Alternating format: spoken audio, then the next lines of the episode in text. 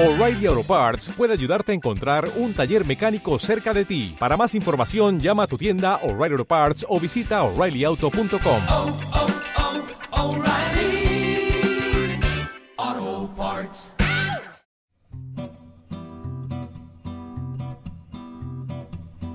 Se levanta a eso de las siete y media. Ha inventado unas magdalenas pequeñitas para acompañar el café. Pero algo ha fallado. Saben demasiado fuertes. Le dará una vuelta. Sube al despacho. Escribe, corrige, escribe, corrige. Acaba de zambullirse en la ficción. Por primera vez. Pronto publicará un libro de cuentos. En la portada pondrá Manuela Carmena y un título todavía por conocer. A las 8, cuando aplaude, intercambia con sus vecinos, a través del patio y con la debida precaución, varios tipos de dulce. Casi tantos como fuerzas políticas formaron su gobierno. Torrijas, huevos de Pascua, bizcochos, galletas. Luego camina por su casa hasta romper a sudar, religiosamente, todos los días. Dice sentirse orgullosa del consenso que ha unido a las distintas fuerzas en el Ayuntamiento de Madrid. Alza la voz para exigir un pacto a nivel nacional. Pide a Moncloa y a la oposición que no piensen en ganar votos, sino en salir de esta crisis. Ahora que ha pasado el tiempo, desvela que nunca tuvo interés en formar parte del gobierno. Carmena, que a veces parecía más del PSOE que los propios concejales del PSOE, insiste en que lo suyo con Sánchez no fue ni siquiera el sueño de una noche de verano, tampoco una tentación. Dice que no hubo oferta. Pasen, pasen, la cocina es grande, además está conectada con el salón. Tomen asiento. Aprenderemos dos recetas, la de las famosas magdalenas y la de cocinar un gobierno con comunistas, municipalistas, socialistas, independientes, pablistas y errejonistas que no vuele por los aires. Nos encerramos con Manuela Carmena, con sus ilusiones, sus nostalgias y su conciencia. Les saluda Daniel Ramírez.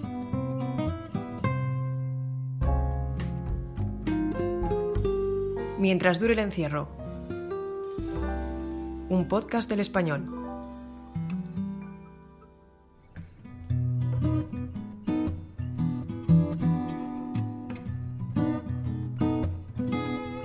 Manuela, ¿cómo estás? Eh, muy bien, estupendamente. ¿Qué tal te encuentras? Bien, muy bien, muchísimas gracias. Afortunadamente, pues estoy, estoy muy bien. Muy bien.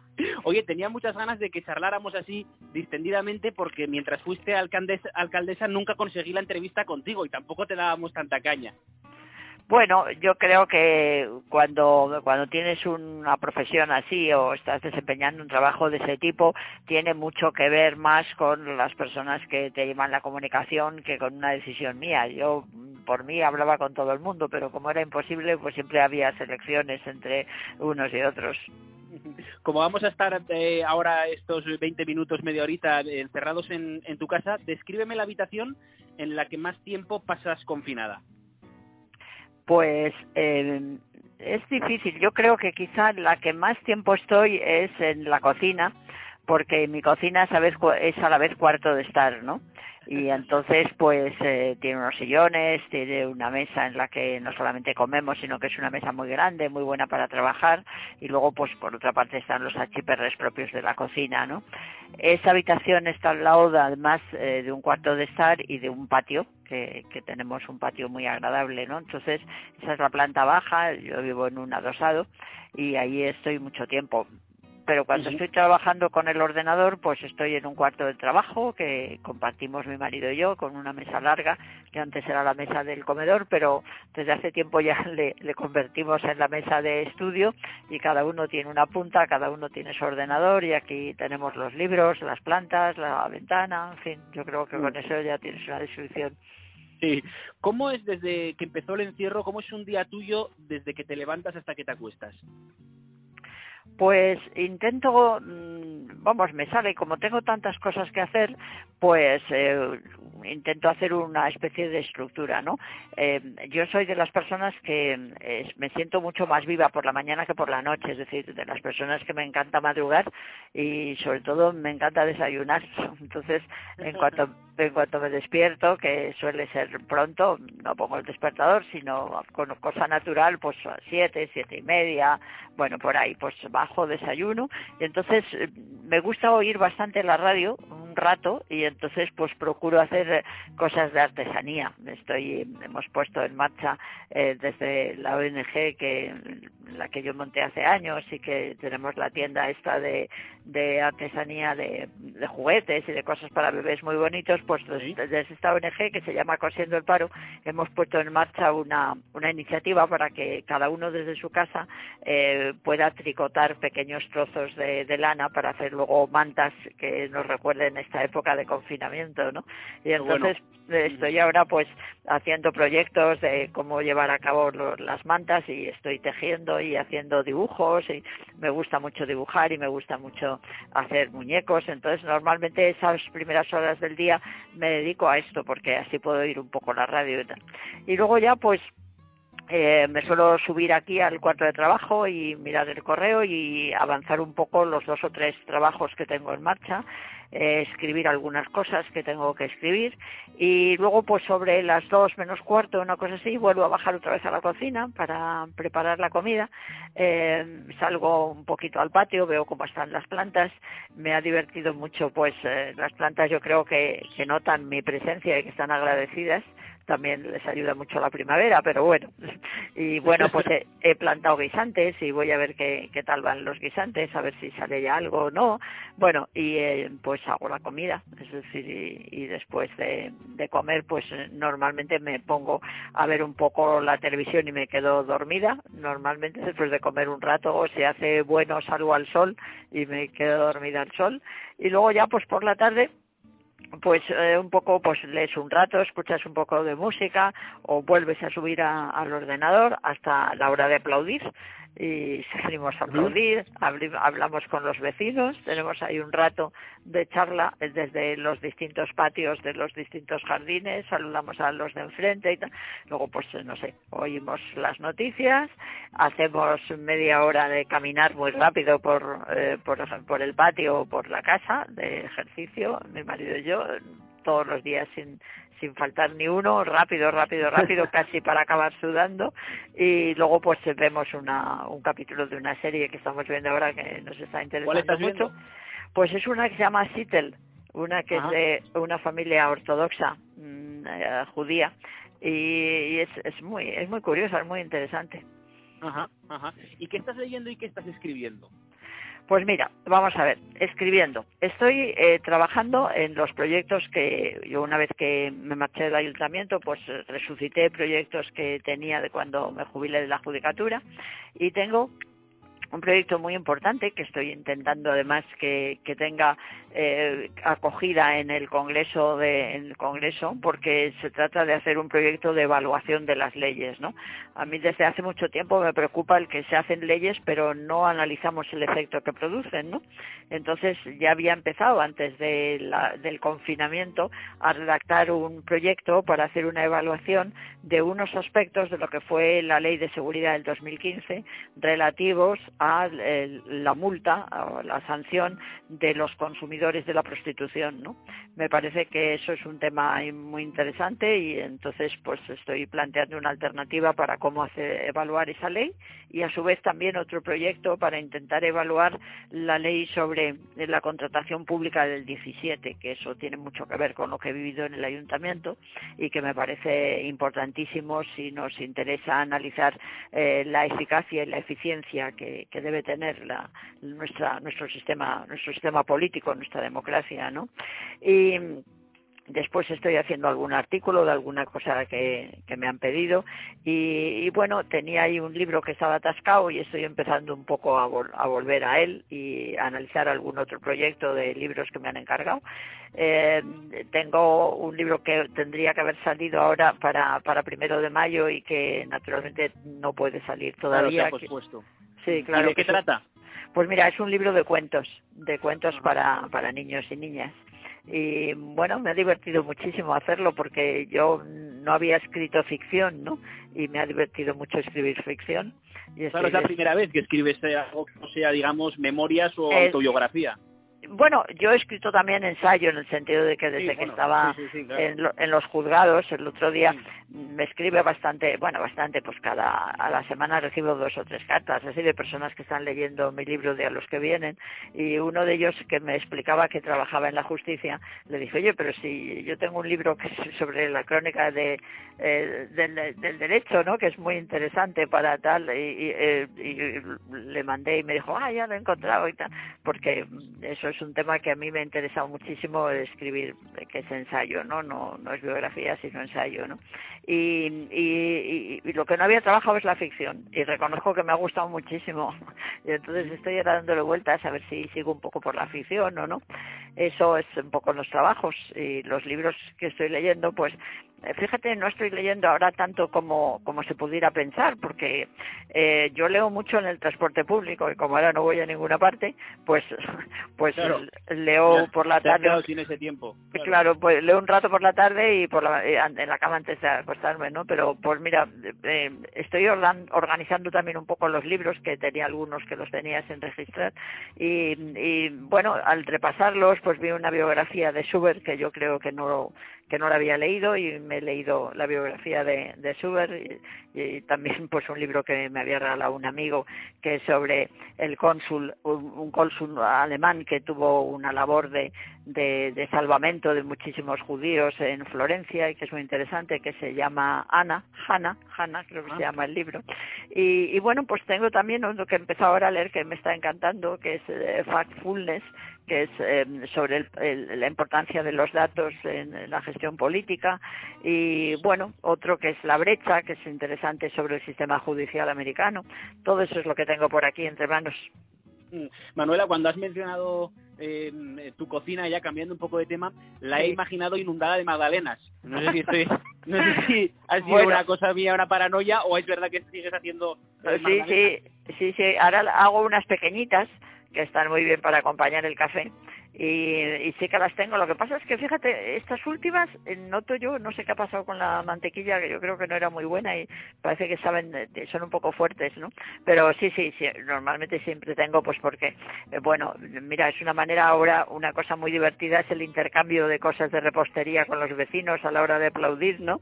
Y por supuesto que nos hemos intercambiado las, eh, las eh, cosas propias de las torrijas y yo les he hecho unos huevos de chocolate que, bueno, no es que me hayan salido de 10, pero estaban llenos de buena voluntad y nos hemos ido haciendo, otra vecina nos ha mandado unas rosquillas buenísimas, es decir, que estamos aquí con la repostería que hay que andar con ojo. Sí. Oye, Manuela, aunque esto no sea un programa de cocina, sí me gustaría pedirte eh, que me explicaras brevemente una receta sencilla para hacer unas buenas magdalenas.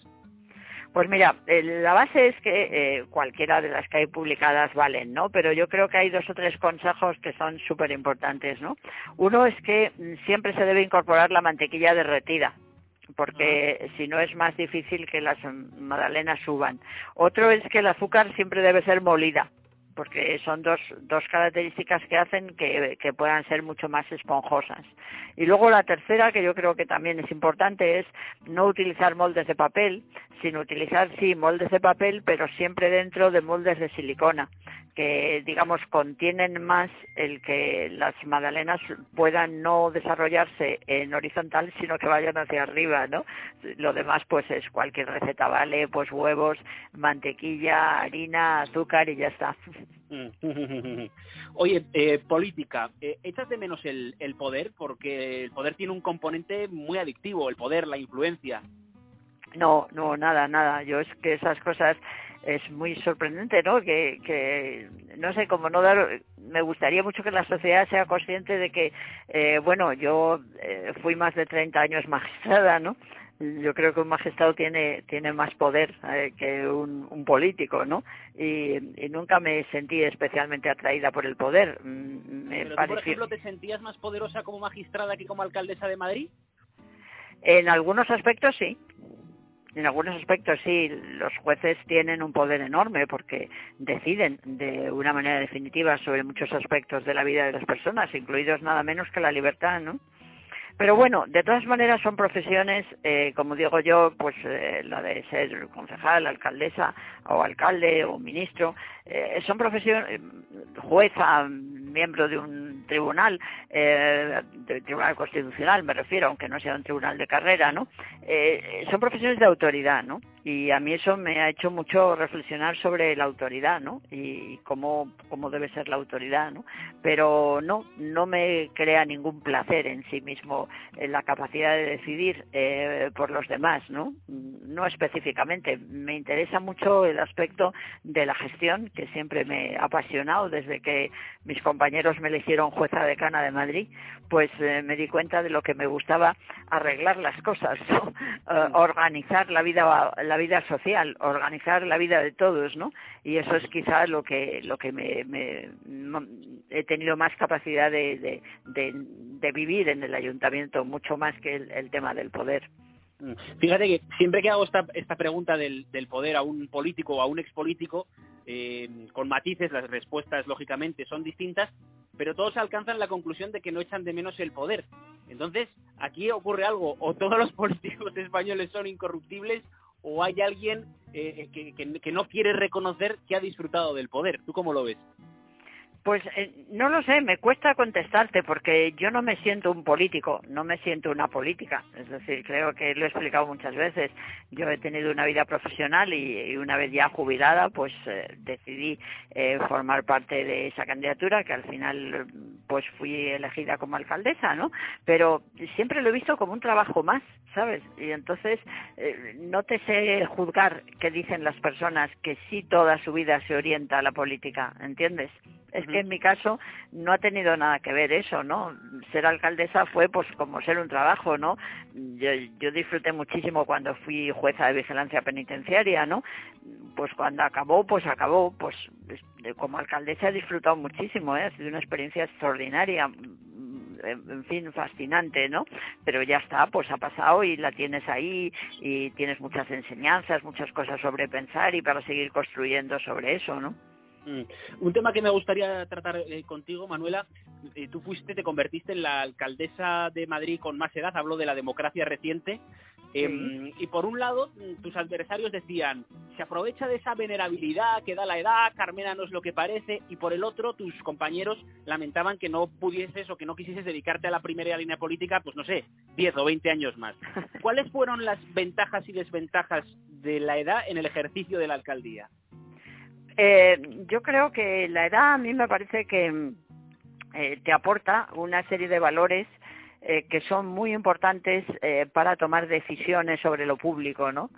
Fundamentalmente te da muchísima experiencia, es decir, tienes como una especie de enorme mochila de experiencia que te hace tener una gran capacidad de conocimiento y de comprensión del mundo que te rodea, ¿no? Y a su vez, como has vivido mucho, eh, tienes muy claro eh, las estructuras de cómo alternativas que en un momento concreto parecían imposibles de resolver, cómo se han resuelto, etcétera. No sé, eh, yo creo que fue algo muy positivo, es decir, yo creo que la edad es muy muy positiva cuando cuando estás bien y tienes muchas ganas de, de hacer cosas, ¿no? Pues el- es, es es muy interesante la edad, ¿no? Es decir, es más, creo que de alguna forma eh, tenemos que acabar con esa imagen, eh, digamos, de, eh, no sé, de, de tratar con un cierto infantilismo la edad, ¿no? La edad es indiferente. Uno puede ser eh, de espíritu joven teniendo 90 años o puede ser una persona con un espíritu enormemente eh, antiguo teniendo 20, ¿no? Es decir, que, que la edad es algo extraordinariamente relativo y me gusta poco pues expresiones de estas como nuestros mayores, ¿no? Que parece que somos de alguien. Nosotros no Sí. somos de nadie, somos mayores pues lo mismo que otra persona joven. Cada uno tiene una biografía y en esa biografía pues hay habilidades que pueden ser tenidas en cuenta. Resumiendo, creo que una buena vejez es un eh, eh, tiene habilidades buenas eh, para lo público. Mm, Fíjate que em, esto enlaza, eh, por ejemplo, con, un tema muy duro que, hemos vivido con, el coronavirus, que es el, el triaje, ¿no? Em, es decir, la, la selección de tratar o no a un paciente en función de los recursos disponibles, eh, algo a lo que España no se había enfrentado en, en los tiempos modernos, ¿no? ¿Tú eso cómo, lo has vivido, Manuela? Porque, por ejemplo, el, otro día entrevistaba, fíjate, a, Enrique Sánchez de León, que fue el primer ministro de Sanidad de la Democracia, y, y me decía que él estaba un poco indignado, ¿no? Porque mm, me trasladaba un mensaje, en cierto modo, parecido al tuyo. Me decía, oye, yo tengo creo que son 85 años y tengo muchísimas ilusiones, proyectos por delante, eh, cosas que escribir y si yo me encuentro bien, me decía, yo no entiendo por qué tienen que tratar a un joven antes que yo, si yo estoy bien, quiero decir, si mi pronóstico no es malo. Bueno, no sé, eh, a mí me, ha gustado cuando yo creo que eso se ha, se ha aclarado y, y, se ha dicho que no era tanto el tema de la edad en sí mismo lo que era un elemento de protocolo médico, sino las posibilidades de aprovechamiento y de éxito en los tratamientos más o menos agresivos, ¿no? No lo sé. Yo, fíjate, me gusta mucho relacionar esa terrible pandemia que estamos viviendo ahora con otra que tuvo unas características muy distintas, pero que afectó fundamentalmente a los jóvenes y a los muy jóvenes, que fue el SIDA, ¿no? Sí. Eh, yo en aquel momento era jueza de vigilancia penitenciaria y, y, te aseguro que fue una experiencia impresionante, ¿no? Porque de la noche a la mañana, sin saber cómo ni por qué, empezamos a ver que los presos se morían en la cárcel, ¿no? Y no se sabía por qué, ¿no? Entonces, esa sensación que yo creo que ahora todos tenemos y, y que hay que reconocerla, que nadie teníamos ni idea ni de cómo iba esta enfermedad, ni cómo iba a transcurrir, ni cómo nos iba a contagiar, fue un poco lo que se vivió eh, con el SIDA. Y el SIDA afectó terriblemente a los jóvenes. Yo recuerdo barrios de Madrid en donde los jóvenes desaparecieron y fueron los abuelos los que tuvieron que hacer cargo de esos hijos eh, que dejaron a aquellos jóvenes que se marcharon, ¿no? Y tenía mucho que ver pues con la actividad sexual o con actividades propias que sabemos que tenían que ver con la toxicomanía, pero mucho con, con la actividad de la relación sexual porque de una, uno de los elementos del contagio, ¿no? Entonces, eh, no sé, yo creo que todo esto lo que nos tiene que hacer es pensar que en lugar de hacer tanta planificación sobre eh, tener tantas máquinas y, y, tantas inversiones en instrumentos de guerra, temiendo siempre que pueda haber una guerra, darnos cuenta de que eso ha pasado seguramente y que no es el elemento determinante y que mucho más importante que eso tenemos que tener previsto realmente alternativas muy claras, muy convincentes, grupos muy especiales en trabajar en las pandemias, actividades, digamos, pedagógicas de todos, de cómo podemos combatirlas, etcétera, porque pienso que, que, puede ser uno de los problemas de, del siglo venidero y de este en el que estamos. Mm. Eh, Manuela, estoy seguro de que has visto un vídeo del último pleno del Ayuntamiento de Madrid. El alcalde Almeida del PP y Rita Maestre de Más Madrid eh, hablaron de confianza sincera y unieron fuerzas contra la crisis del, del coronavirus. Eh, ¿Tú que los has tratado a todos, tanto en el Ayuntamiento como en el Congreso?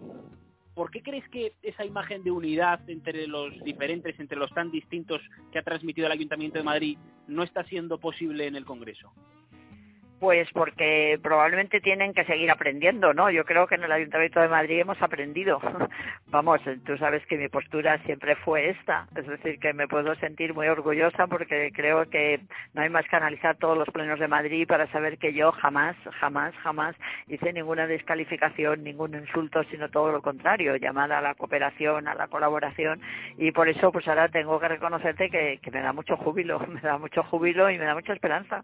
Pienso que cuando se hacen las cosas bien, aunque sea aunque se tarde, pues va calando. Y, y, claro, es que la crítica es fundamental y la oposición tiene que criticar, claro que sí, pero jamás descalificando, jamás insultando, porque eh, si alguien te hace una crítica y la envuelve en todas estas cosas, mira, precisamente ayer encontré yo una documentación que tengo porque cuando estaba en el ayuntamiento eh, pedí que al servicio de medios que me hiciera un análisis de todos los insultos que se decían en los plenos, ¿no?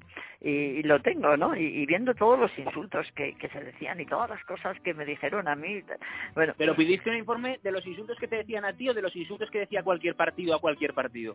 Eh, segundo, cualquier partido a cualquier partido. ¿Cuál era el partido que más insultaba? Perdóname el morbo. El Partido Popular, claro. Pero eso, eso nos dices numéricamente comprobado.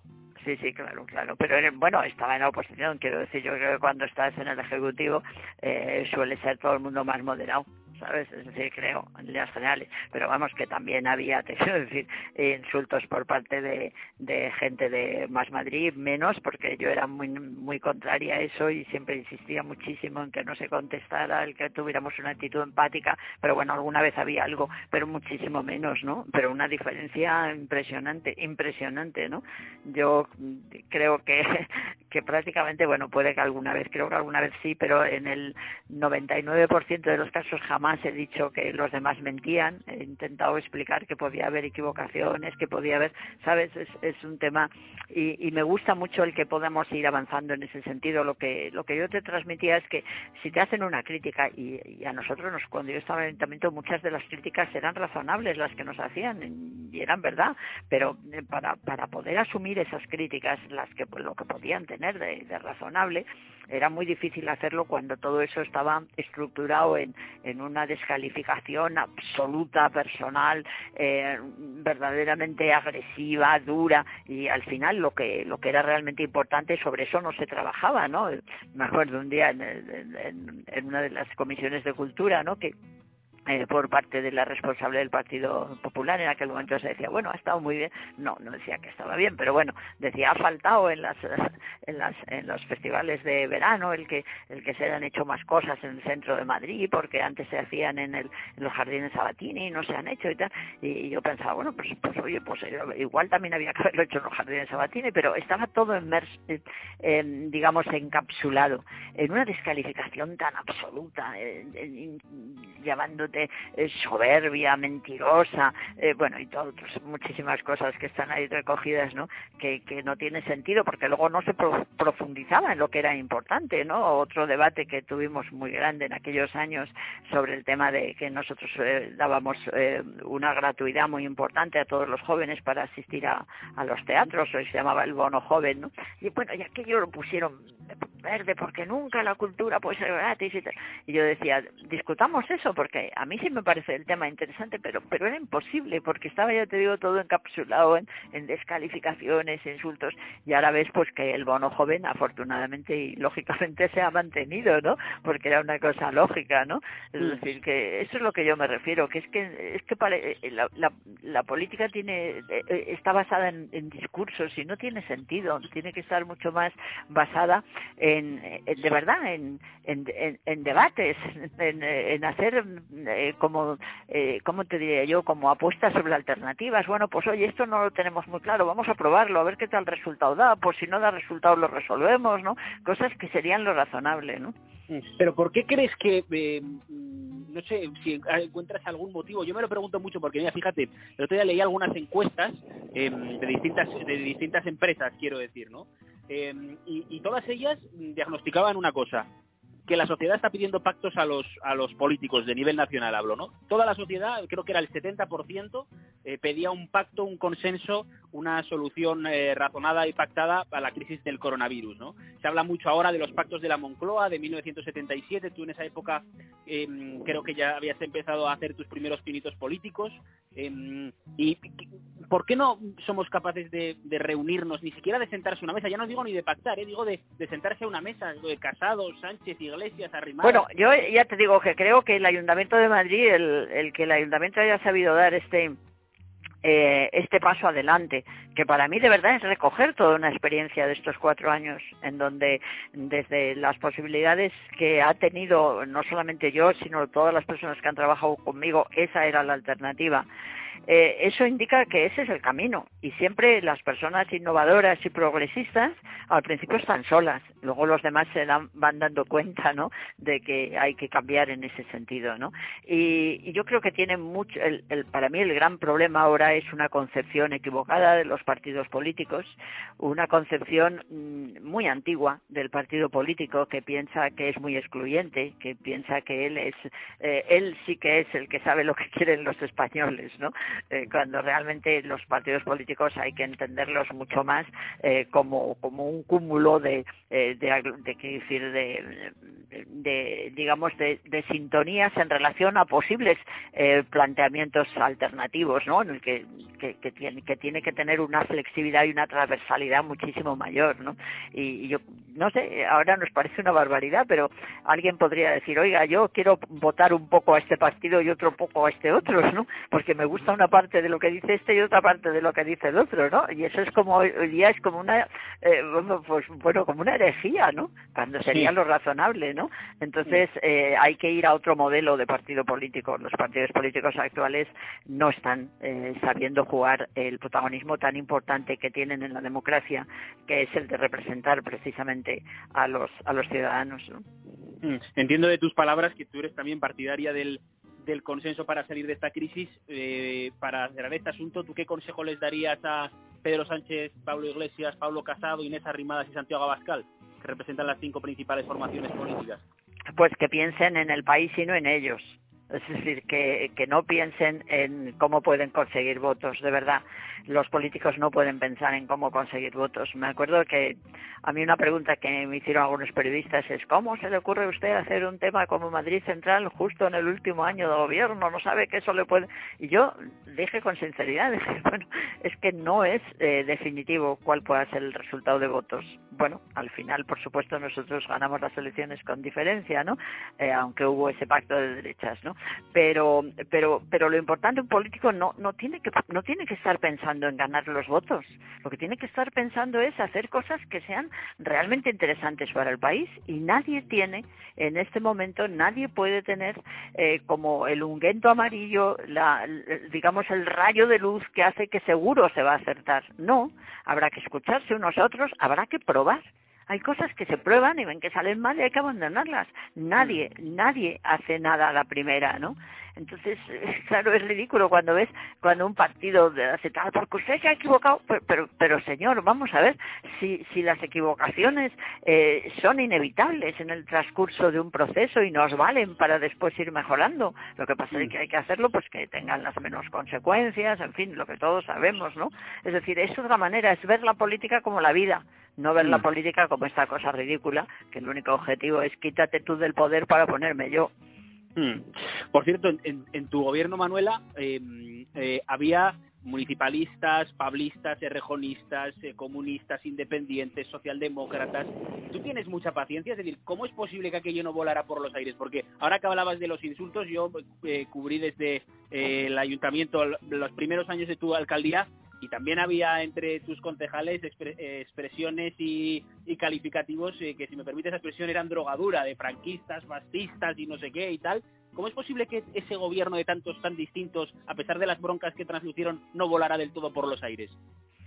Bueno, pues porque yo creo que eh, independientemente de que muchas veces los medios mm, eh, siempre buscáis recoger, eh, digamos, el conflicto y lo amplificáis. Eso Pero es no, una no hacía falta buscarlo demasiado, Manuela, permíteme que te lo diga. No, no, si yo lo que te digo es que vosotros lo buscáis y lo, lo amplificáis, ¿no? Eh, yo creo que muchas veces eh, eh, la expresión que vosotros recogéis de los conflictos eh, que eh, os lo- los veis manifestados muchas veces en expresiones eh, puramente, eh, eh, digamos, de palabra o lingüísticas, no son lo suficientemente significativos del fondo, ¿no? Porque yo creo que conseguí, creo que en eso estoy orgullosa, que, hubiera una estructura muy empática en el seno del gobierno, en la mayor parte del seno del gobierno, eh, que hizo que eh, las posibles, eh, digamos, procedencias, no tanto afiliaciones, sino las posibles procedencias eh, muy diversas de las personas que estaban allí, eh, pudieran al final eh, concluir en un proceso en el que vuelvo a insistir que ganamos las elecciones y con diferencia. ¿no? Em, y luego, em, antes ya de, de que te pregunte tres últimos asuntos, em, yo, Manuela, ahora que se puede hablar con perspectiva, ¿no? Ahora que ya no está sobre la mesa el tema del mercado de fichajes, algunas veces me dio la sensación de que eras en el ayuntamiento más del PSOE que los propios concejales del PSOE. Ahora que ya ha pasado el tiempo, ¿qué fue aquello? ¿El sueño de una noche de verano? ¿Una mera tentación? ¿Pudiste ser ministra? ¿Pudiste ser candidata del PSOE al ayuntamiento? ¿En qué quedó todo aquello? Pues eso sí que te quiero decir que en nada, absolutamente en nada. Eso sí que fue, eh, eso sí que fue una invención, porque no había nada. Y, nunca, y te, a mí nunca te tiraron los trastos. nunca. Y entonces a mí eso me sorprendía muchísimo que se dijeran esas cosas. Nunca, nunca nadie me ofreció nada.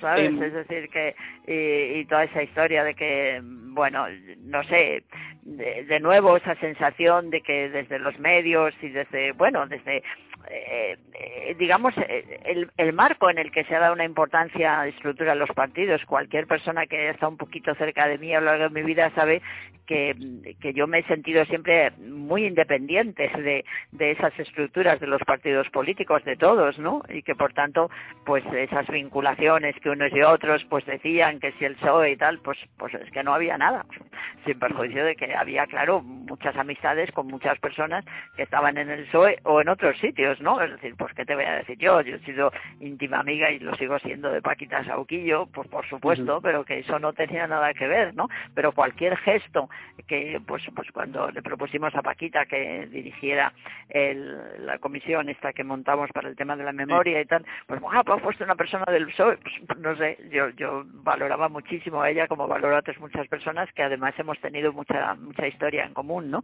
Pero nunca he tenido ninguna vinculación de ningún tipo a, a ningún partido político ni el Partido Socialista me ofreció nunca nada, ¿no? eh, Manuela, y la prueba está y la prueba está en la porque yo cuando le decía oye que a mí nadie me ha, me, me ha ofrecido nada ni tengo ningún compromiso ni nada. Bueno la prueba está en, en ahora se ha visto no claro pero, lo que yo diciendo, pero entonces me estás diciendo que si te lo hubieran ofrecido lo hubieras aceptado y la prueba entonces sería la contraria no, no, no, te quiero decir, eh, a mí una de las cosas que me decía mucho la gente si se lo ofrecen, ¿qué va a decir? Y yo decía, pues cuando me lo ofrezcan lo diré, porque no, no me gustaba esa sensación de tener que estar descalificando eh, una oferta, un gobierno, una propuesta, ¿no? Entonces tienes que en ese momento tienes que tener mucho cuidado porque si dices algo se puede entender de una determinada manera. Eh, la gente que me conoce, pues yo creo que ya podría saber que yo no tenía ningún interés en participar en ningún gobierno ni nada de estas cosas, ¿no? Pero cuando en un medio te lo preguntan y lo dices en un determinado contexto, si dices algo que tengas que decir, no, yo no voy, pues eso ya se interpreta, eh, se distancia, no sé, y entonces me quise, me quise mantener en lo que creo que debe ser la respuesta siempre a una pregunta de ese tipo, ¿no? Yo les decía, os decía a vosotros, y ¿qué os dirían a vosotros si os ofrecieran un nuevo trabajo, ¿no? En cualquier aspecto diríais, pues lo pensaré. Yo decía, siempre lo pensaré para, para intentar que quedaba claro que, que bueno, esa, digamos, eh, neutralidad en la que uno quiere situarse, ¿no? Eh, Manuela, estos días en los que pasamos tanto tiempo solos, o más tiempo solos que habitualmente nos damos de bruces eh, con nosotros mismos, eh, ¿qué te dice la conciencia? Muy bien, estamos muy bien las dos.